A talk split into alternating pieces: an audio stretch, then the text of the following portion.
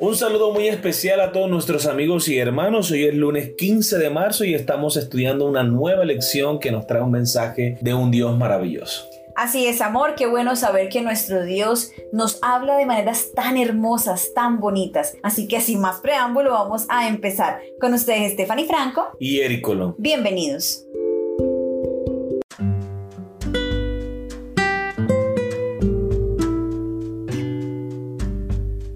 ¿Quién es perdonado? El título de la lección para el día de hoy. Isaías 59 presenta un panorama alarmante del problema del pecado. Afortunadamente, la Biblia también presenta la esperanza de la redención. Para comenzar, la primera pregunta es, ¿cuántos de nosotros hemos pecado? La Biblia es inequívoca, todos. Por lo tanto, la redención no puede basarse en la falta de pecado, debe basarse en el perdón. Jeremías 31:34. Pablo concuerda, todos pecaron, tal cual está en Romanos capítulo 3 versículos 9 al 20 y el 23. Entonces, no puede haber distinción sobre esa base, como está en Romanos capítulo 3 versículo 22. Los que son justificados pueden ser juzgados como justos, únicamente porque reciben por fe el don de la justicia de Dios mediante el sacrificio de Cristo. Lee Romanos capítulo 3 versículo 21 al 24. ¿Qué nos dicen estos versículos sobre cómo somos salvos? ¿Qué esperanza debería darnos en el juicio? Romanos capítulo 3 versículos 21 al 24. Pero ahora, aparte de la ley, se ha manifestado la justicia de Dios, testificada por la ley y por los profetas. La justicia de Dios por medio de la fe en Jesucristo, para todos los que creen en Él porque no hay diferencia, por cuanto todos pecaron y están destituidos de la gloria de Dios, siendo justificados gratuitamente por su gracia mediante la redención que es en Cristo Jesús. Muy bien, recordemos la pregunta. ¿Qué nos dicen estos versículos sobre cómo somos salvos? ¿Qué esperanza debería darnos en el juicio? Amor, este texto es maravilloso, porque tenemos una gran esperanza, y es que no tenemos que estar esperanzados en nuestra propia justicia porque ¿cuál podría ser nuestro destino si fuera así? No tendríamos salvación si fuera de esa manera. Pero nosotros podemos estar confiados en la justicia de Cristo Jesús, que murió en la cruz del Calvario por todos nosotros. Y es que es un plan maravilloso que Dios trazó. Él lo puso en su mente y lo desarrolló con tal de salvarnos, con tal de darnos el perdón, porque Él sabía que nosotros como seres humanos no podríamos tener ningún tipo de esperanza si fuera por nuestra propia justicia. Así que Él se encargó no solamente de crearnos, sino de recrearnos ahora a través de ese plan de redención.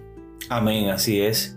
Así que cuando estemos envueltos en pecado, en transgresiones, en situaciones que nos apartan de Dios, recordemos que somos justificados gratuitamente por su gracia, mediante la redención que es en Cristo Jesús. Amén.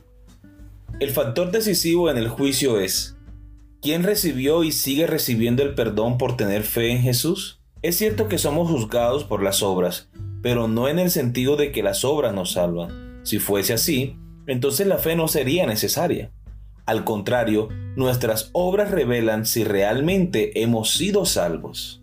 ¿Por qué las obras no pueden salvarnos ya sea ahora o en el juicio? Vamos a leer Romanos capítulo 3 versículos 20 y 23 ya que por las obras de la ley ningún ser humano será justificado delante de él, porque por medio de la ley es el conocimiento del pecado, por cuanto todos pecaron y están destituidos de la gloria de Dios. Recordemos la pregunta. ¿Por qué las obras no pueden salvarnos ya sea ahora o en el juicio? Este versículo nos dice que la ley tiene un propósito, y el propósito no es salvarnos. El propósito es conducirnos a Cristo, que es el único que puede perdonar nuestros pecados. El propósito de la ley es señalar qué estamos haciendo mal, si estamos yendo en contra de la voluntad de Dios o no. Así que cualquier cosa que yo haga para obtener la salvación es infructuosa, porque solo somos salvos mediante la fe en Cristo Jesús. Él es el único que tiene méritos delante del Padre. Amén. Es demasiado tarde para que las buenas obras o la obediencia a la ley rediman a alguien. El propósito de la ley en un mundo pecaminoso no es salvar, sino señalar el pecado.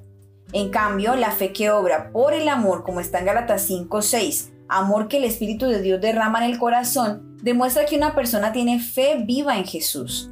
Las obras son una expresión externa, la manifestación humana de una fe salvadora. Por lo tanto, una verdadera experiencia cristiana es aquella en la que la fe se expresa en un compromiso diario con el Señor, que a su vez se revela mediante la obediencia a la ley.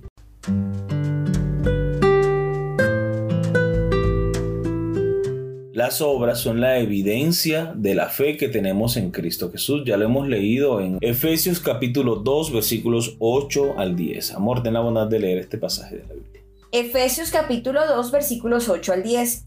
Porque por gracia sois salvos por medio de la fe, y esto no de vosotros, pues es don de Dios, no por obras para que nadie se gloríe, pues somos hechura suya, creados en Cristo Jesús para buenas obras, las cuales Dios preparó de antemano para que anduviéramos en ellas. Nota que el versículo dice claramente que somos salvos por la gracia de Dios mediante Cristo Jesús, no por obras, que eso quede claro para que nadie se gloríe. Sin embargo, somos creados en Cristo Jesús para buenas obras. Recuerde que cuando nosotros renunciamos a nuestra vida de pecado, nos bautizamos, hacemos un compromiso con Dios, hemos muerto a nuestra vida pasada y ahora vivimos para la gloria de Dios, obrando su voluntad, cumpliendo sus propósitos. Esas obras que hacemos porque hemos sido salvos son la evidencia de que hemos sido transformados o estamos siendo transformados por el Señor. No hacemos obras para obtener la salvación. No, no, no.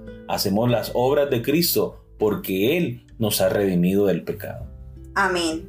En el juicio, Dios se vale de las obras como evidencias para sus criaturas que no pueden leer los pensamientos de fe como Él. Exactamente, Dios utiliza las obras para que se pueda realizar un juicio ante los ojos de los hombres justo, porque los hombres no pueden medir las intenciones del corazón como lo hace Dios. Entonces, para que el juicio sea evidente para los ojos de las personas y puedan ver la justicia y el amor de Dios, se hace a través de este medio. Amén. Y amor, quiero ahora compartir con todos un comentario Elena de White. Es precioso el pensamiento de que la justicia de Cristo nos es imputada, no por ningún mérito de nuestra parte, sino como don gratuito de Dios enemigo de Dios y del hombre, no quiere que esta verdad sea presentada claramente, porque sabe que si la gente la recibe plenamente, habrá perdido su poder sobre ella. El pecador a punto de perecer puede decir, soy un pecador perdido, pero Cristo vino para buscar y salvar lo que se había perdido. Él dice, no vine a buscar a justos, sino a pecadores al arrepentimiento. Soy pecador y Él murió en la cruz del Calvario para salvarme. No necesito estar perdido ni un momento más. Él murió y resucitó para mi justificación y me salvará ahora. Acepto el perdón que Él ha prometido. La fe por la cual vivo, páginas 113 y 114. Por cuanto todos pecaron y están destituidos de la gloria de Dios, Romanos 3:23, pero Cristo dio su vida para salvar a los pecadores en la sentencia de muerte. Él murió a fin de que nosotros vivamos. Por medio de su muerte puso a la salvación al alcance de todos. Hoy se envía a los ángeles para que ministren a los que serán herederos de la salvación, para que les ayuden a escapar de la esclavitud del poder de Satanás. A todo ser humano se le da libertad de elección. Debe decidir si permanecerá bajo la bandera negra de la rebelión o bajo el estandarte ensangrentado del príncipe Manuel. Con gran afán el cielo observa el conflicto entre el bien y el mal. Nadie, sino el obediente, puede entrar por las puertas de la ciudad de Dios, sobre los que prefieren continuar en la transgresión se pronunciará al fin la sentencia de muerte. La tierra será purificada de sus malas obras, de su oposición obstinada a Dios. En lugares celestiales, página 363. Muy bien, queridos amigos y hermanos, hemos llegado al final de nuestra lección. Esperamos haya sido gran bendición para ustedes como lo ha sido para nosotros. Les esperamos mañana con una nueva lección. Que Dios les bendiga.